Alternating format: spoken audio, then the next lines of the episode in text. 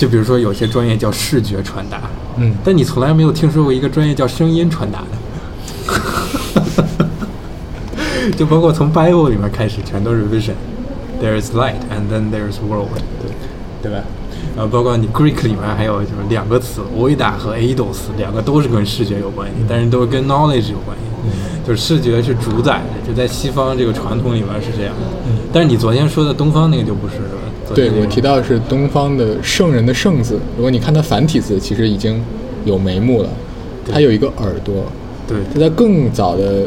这个字的文字形式中，那个耳的形象会更明显，就是它就是圣人指的是你可以倾听的人，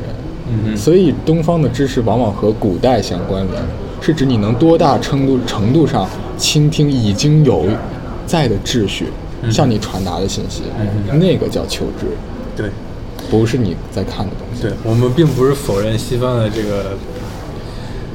看问题的方式是错的，也不是说东方是对的，只是说就是它这个出发点不太一样。但是现在的一个最大的问题就是在 modern world，就是尤其像东京或者或者上海或者北京城区的这些地方，啊就是它是按照 capitalism 走的，所以它就是按照 vision dominant 那个那个路走的。嗯，尤其是比如现在你看，像在疫情这个期间，你不能摸，你也不能碰，然后你还得戴口罩，嗯就你的各种感官它运用的那个可能性被剥夺的越来越强。嗯，所以在这个情况之下，你会发现有两件事儿，有两件事儿特别受追捧，一个是 sex，还有一个是 food。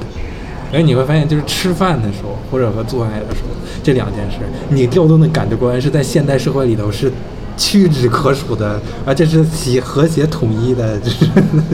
在一起运作的情况是最多的。就比如你吃饭，你拿筷子得夹，或者你拿刀叉得夹，然后呢，你得你得你得吃，你得闻它，对吧？你嚼了有味觉，然后你可能就是比如一碗面，哇一下上来，你在大冬天吃，它这种，就你能感觉它的热气腾腾往上走。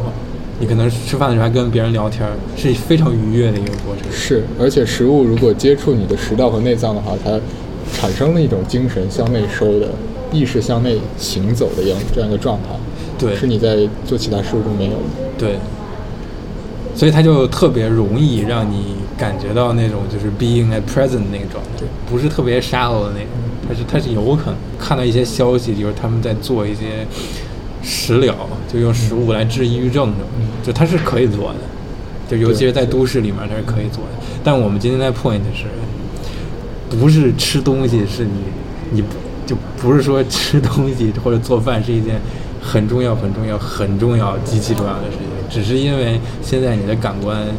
就是它的机能被剥夺的太多了，以至于吃饭这个如此就是一件非常平常的事情，已经被看成一个非常宝贵的一个活动经历了。就它是一件非常怎么说？它是个很很紧急的事情。如果你能能意识到这一点，你就会发现它是个很紧急的事情。嗯是，你你就说现在这样的整个比如都市的结构，影响你在很多地方只能看，无法进入，因为大部分区域都是被占据的、claim 的。对，嗯，对于那些和你和那些地方的接触就是视觉，和很多事情做的事情，唯一方法也只是观观察。对，对，嗯，你之前的意思就是说，这样一个都市的结构，其实和甚至现在疫情加剧了它，就是强化了视觉的观察，在强化视觉但与此同时隔绝了你其他所有感官的使用。对，它是一个造成对，它是一个 unbalance 的一个状态，它不是一个平衡状态，就是你的所有的各种感官需要相互配合运作，你这个整个人的机体才能恢复，这才能正常运转，嗯要不然就是一个一个不是一个非常呃健康的一个状态。嗯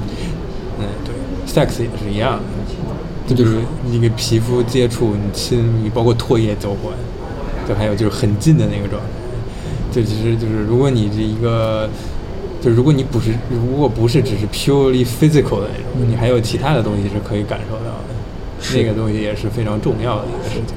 对，所以你可以理解，就是在就大家所有的感官都被剥夺的情况之下，然后那压力又这么大的情况之下，就只有在这个两个 moment 当中，他可能才能完稍微的能找到一点就是呃感觉自身状态不错的状态。嗯。嗯对对，但是它有一个很大的危险，就是就首先是就是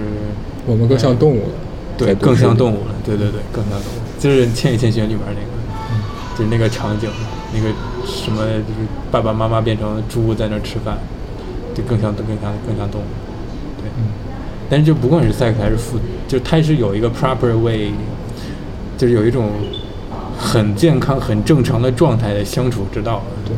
就不是说就是 sex，就是 purely physical，它是有一个正常的一个一个很健康的状态，你可以去去去去怎么说去体会它。嗯然后 food 也是，吃饭也是，也都不是很多人都是 overeating，他并不是因为他身体需要那么多，他只是因为他压力大，吃东西他减压，嗯所以就是这样的。昨天不也说了，很多东西很多病都是吃出来的。嗯，那这有什么办法呢？这有什么办法？我们已经在处于这个被视觉支配的对，在在这个模式下，它它首先那肯定是你需要把就是它这个平衡重新调回来，就各个感官你都得给它考虑到，你把它调回来。要凭借什么来调整？那就各各种媒介都可以，你写个小说其实也可以做，你做个设计空间之间的一些调节可以做。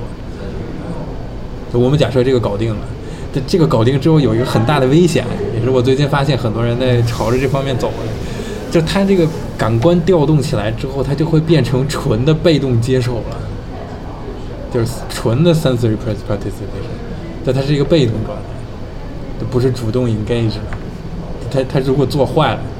就有可能做成那样。比如说建筑界现在说的就是强调的一些视觉效果、质感这样的东西。啊、不是不是不是不是，视觉效果质感还是视觉的，就是即使他开始考虑了各种感官之间的调动，最后你就会发现他那个做的太刻意了，就他是一定会调动起来，他是保证这样，保证那样，就特别转弯。现在那些那些人应该考虑的不是怎么调动这些感官，而是不是他们做要做什么，而是他们不做什么。对他们做的越少，对他开始给人的自由越大。对，exactly，对。但是现在的状态是，哦，我们意识到了视觉主导这个不对，我们该该加声音，开始加听觉，可能加嗅觉，加加越来越多，然后就变成哇太 overwhelming 了。然后你自己反而你是被动了，哇，你进去你必须感受这个，必须知道那个，必须知道那个，那又不对了，那是另外一个 bug。现在的问题就是，现在你是赶紧破了它了，你把那个 vision dominant 给破了。七十年之后，你再考虑怎么怎么 synthesize，那个那个是另外一个事儿。但这个问题已经各种地方都出现了，比如说现在的试图要更吸引你的一些场所，它不仅要布置的很花哨，还要放音乐啊，对吧？哦他已经在用那个你说其他的那个，那个是在一个非常低端的一个 level 上在做 synthesis。对，是我对，就他还是要说一下你怎么你退一步说，他连 vision 都没做好，